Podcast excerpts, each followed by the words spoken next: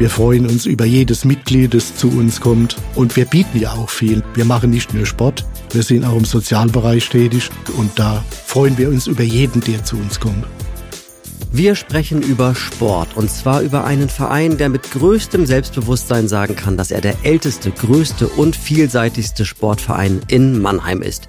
Hier geht es aber nicht um platte Werbung für den TSV Mannheim von 1846, sondern wir reden darüber, wie ein solcher Verein erfolgreich in die Zukunft gehen kann und welche politischen Rahmenbedingungen es dafür braucht. Und das tue ich heute mit dem Vorstandsmitglied und Sportpolitiker Bernd Kupfer. Herzlich willkommen zu Mensch Mannheim, dem Interview-Podcast des Mannheimer Morgen. Ich bin Carsten Kamholz und hier spreche ich immer mit spannenden Persönlichkeiten aus Mannheim und der Metropolregion über Themen, die uns alle beschäftigen sollten. Jetzt aber, lieber Herr Kupfer, herzlich willkommen. Ja, herzlich willkommen. Vielen Dank, Herr Kamholz, für die Einladung. Hat mich sehr gefreut, hierher zu kommen.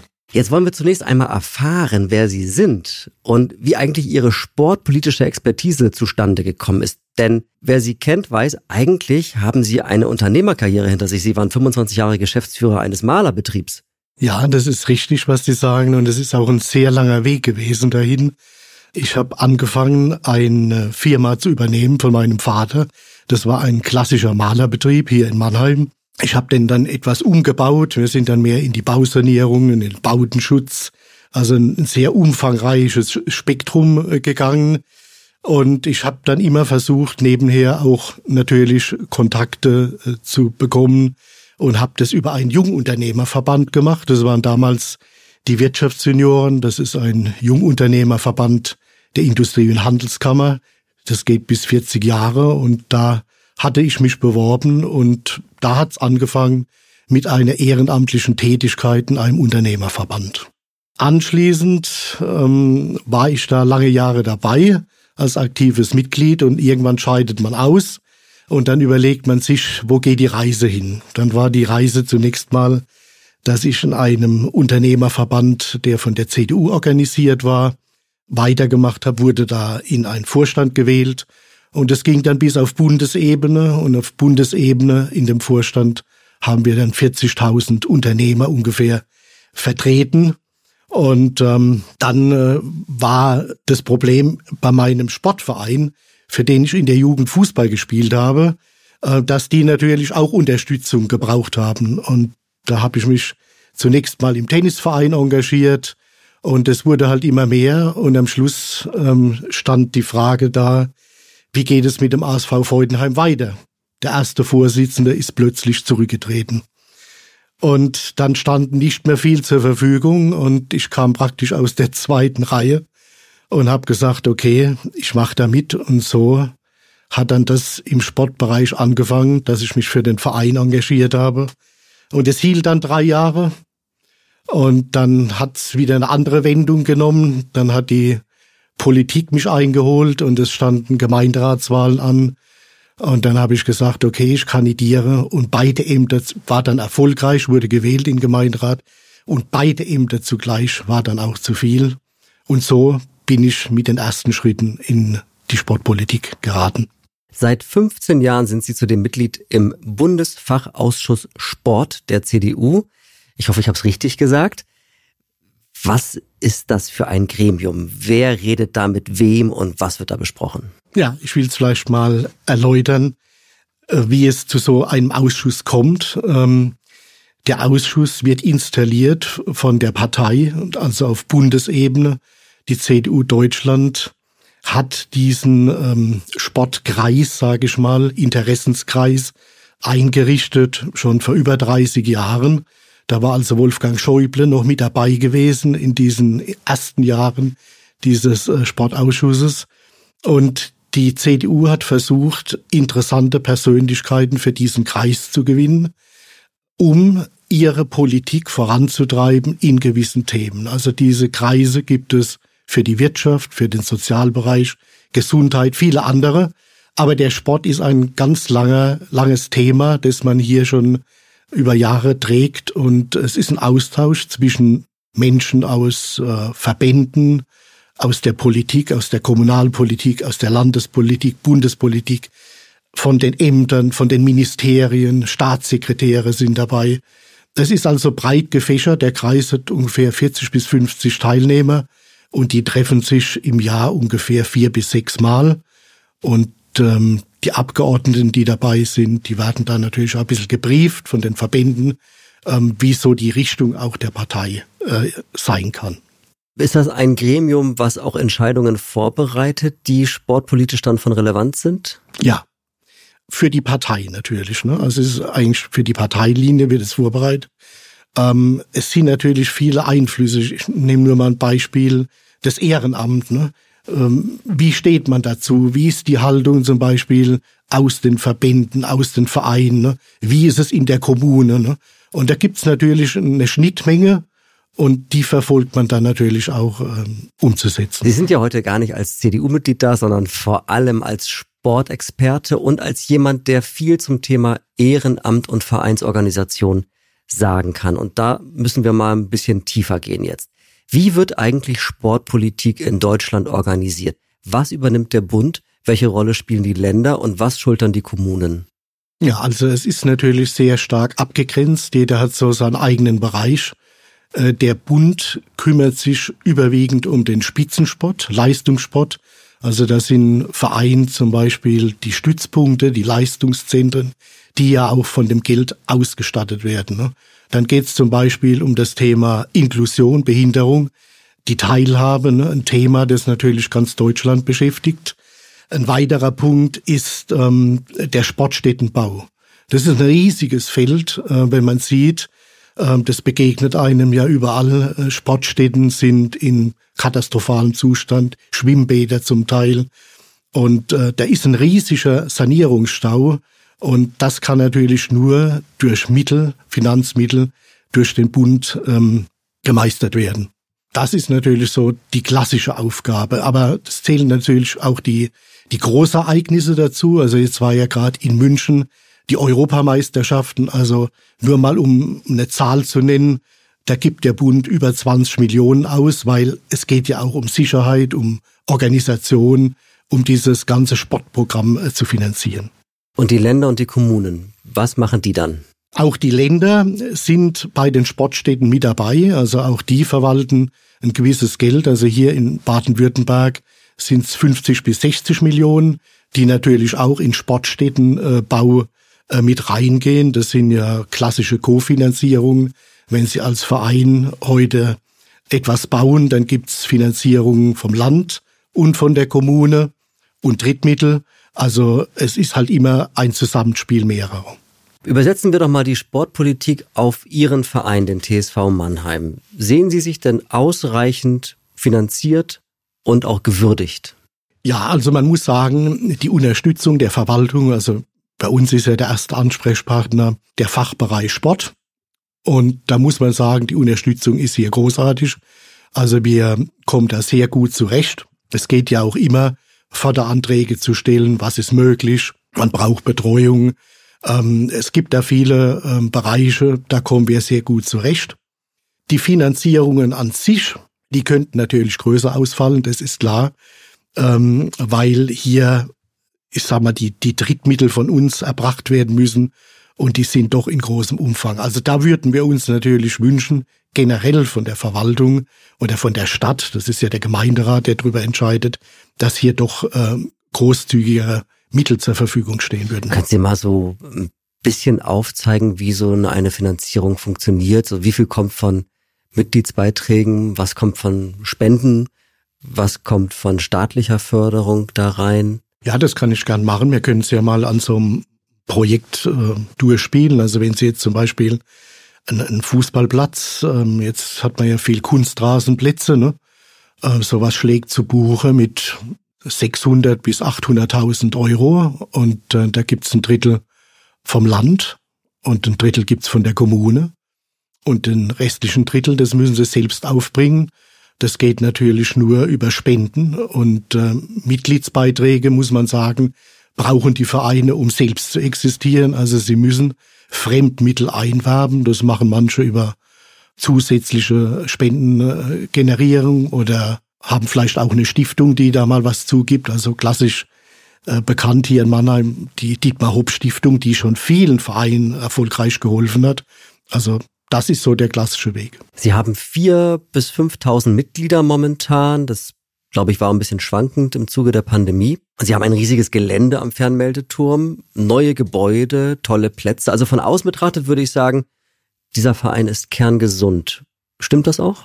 Der Verein ist gesund, er ist auf, auf dem richtigen Weg in die Zukunft, denn äh, der TSV 1846 war ja früher an zwei Standorten.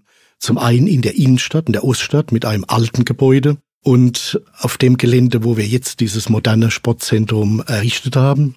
Und der Weg in die Zukunft war, ein modernes Sportzentrum zu bauen, das so ausgerichtet ist, dass ähm, vieles abgebildet werden kann, also Fitness, Kurse, viele Dinge, die wir vorher gar nicht so anbieten konnten und natürlich eine Kita, eine Sportkita. Das ist also ein bisschen der große Stolz des Vereins und zeigt auch, in welche Richtung Vereine denken müssen. Dazu würde ich gern gleich mal kommen, wie so Ihr Selbstverständnis dieses Vereins aussieht. Ist es so, dass die Wertschätzung für das Vereinsleben so ist, wie Sie sich das vorstellen? Ist die öffentliche Wahrnehmung ja im Grunde so, wie das der Verein verdient hätte? Hat sich da was verändert in der Vergangenheit? Ja, das ist jetzt für mich ein bisschen schwer zu sagen, weil ich bin so lange noch nie dabei. Ich bin erst seit sechs Jahren dabei. Naja. Aber ich kenne es natürlich auch von anderen Vereinen. Ähm, und wenn sie aktiv tätig sind, dann sehen sie es vielleicht auch nicht so wie ein Außenstehender. Ich glaube, die Wertschätzung ist schon da. Ähm, das zeigt uns ja auch die Resonanz der Menschen, die zu uns kommen, die Sport treiben, die zu Veranstaltungen kommen. Also die würden ja nie kommen, wenn sie das nicht wertschätzen würden. Sie haben im Mannheimer Morgen Anfang des Jahres ja eine Ehrenamtskarte gefordert. Und äh, das war im Rahmen unserer Serie 75 Ideen für ein besseres Mannheim. Und diese Forderung hätte fast gewonnen in unserem Wettbewerb. Gab es danach Reaktionen auch von Seiten der Stadt auf diese Forderung? Also die Ehrenamtskarte habe ich schon vor dem Mannheimer Morgenartikel äh, im Gemeinderat mal eingebracht und auch bei der CDU bei einer Mitgliederversammlung. Das gab damals unterschiedliche Reaktionen darauf. Es wurde dann auch nicht weiter verfolgt. Also im Gemeinderat hat es gar nicht durchgesetzt und inner, innerhalb der Partei zwar schon, aber es wurde nicht weiter verfolgt. Ähm, das war für mich nochmal Anlass, das Thema ähm, hier dem Mannheimer Morgen zuzutragen und auch der Öffentlichkeit vorzustellen, denn äh, die Ehrenamtskarte gibt's bereits sehr erfolgreich in Berlin oder in anderen Städten wie Düsseldorf oder Leipzig.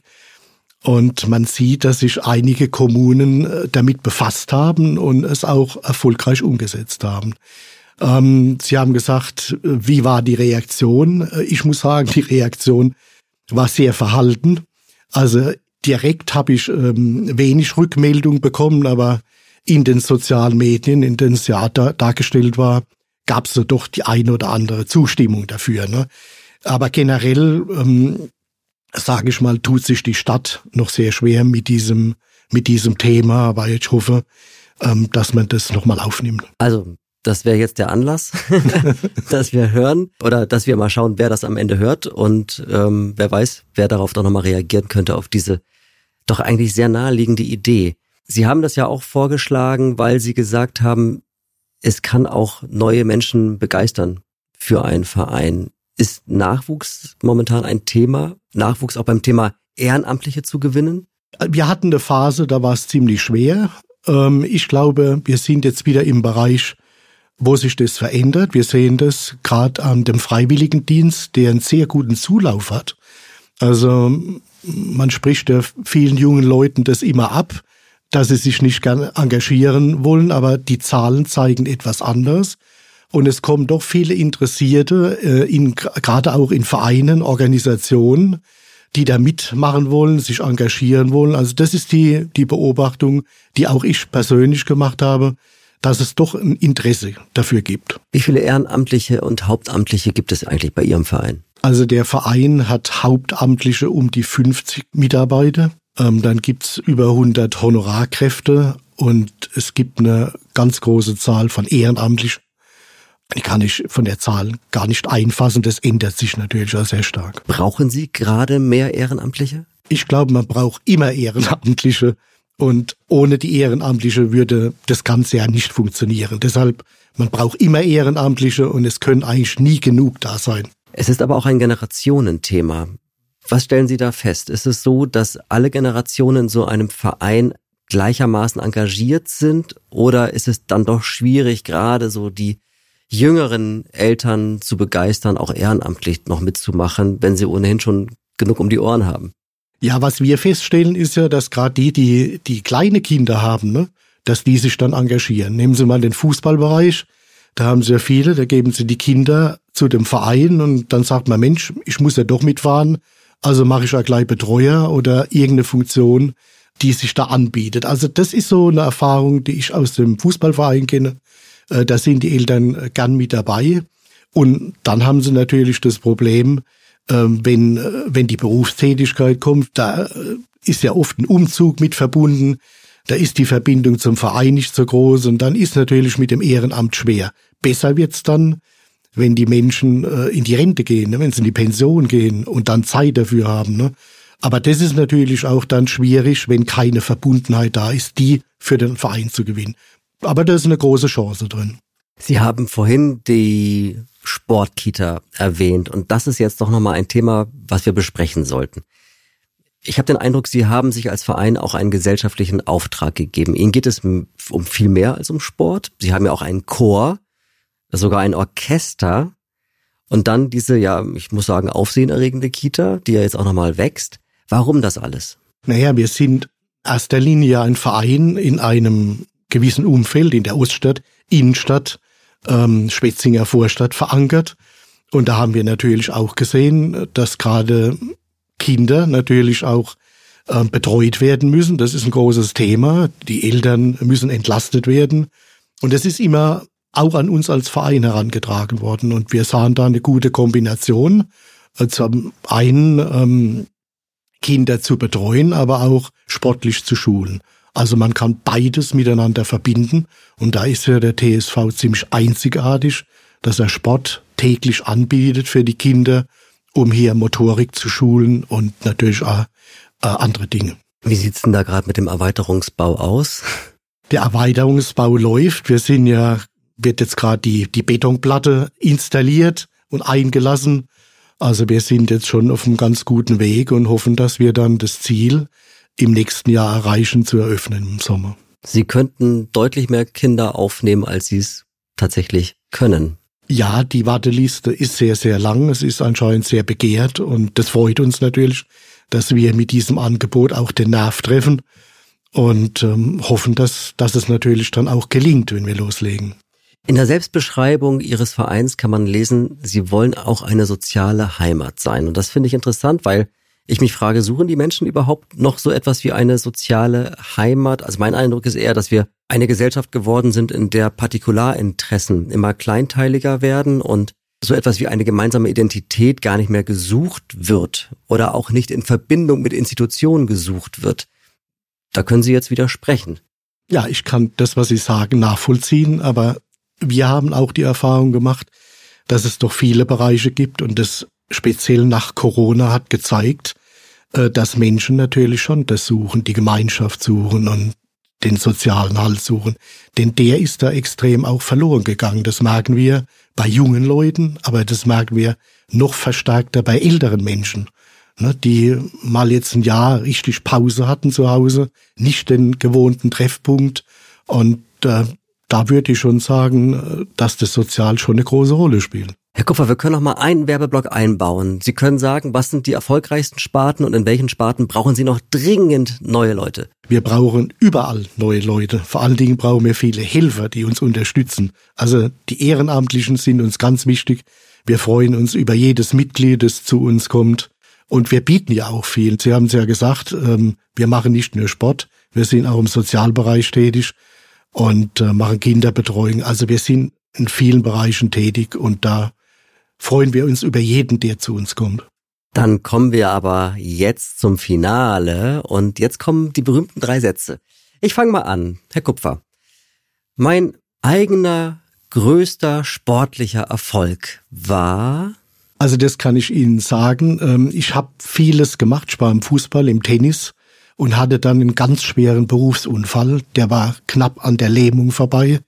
Mit einem äh, Wirbelsäulenbruch und ich habe dann ein paar Jahre später erfolgreich einen Marathon gelaufen. Das war der erste Marathon, der hier in Mannheim stattgefunden hat. Ich, und da muss ich sagen, da war ich dann doch besonders stolz. Wann war das? Ich glaube 2001, weiß nicht mehr genau. Das ist wirklich, das ist, das ist beeindruckend. Der TSV Mannheim wird in zehn Jahren gut dastehen, äh, hoffe ich. Ähm, noch weiter an Mitglieder zugelegt haben, das Programm noch vergrößert haben und eine ganz wichtige Säule in der Stadt Mannheim sein. Für ehrenamtlich Engagierte wünsche ich mir heute schon, dass es nächstes Jahr die Ehrenamtskarte gibt. Das ist sehr gut. Also nochmal ordentlich hinterlegt, diese Forderung. Wunderbar. Lieber Herr Kupfer, herzlichen Dank für das Gespräch. Ja, ich bedanke mich. War sehr interessant. Danke. Das war Mensch Mannheim, der Interview-Podcast des Mannheimer Morgen. Ich freue mich über Feedback, am besten per Mail an podcast.mamo.de und auch über Ideen für weitere Folgen, Likes und Abonnenten. Bis zum nächsten Mal in zwei Wochen. Euer Carsten Kammholz.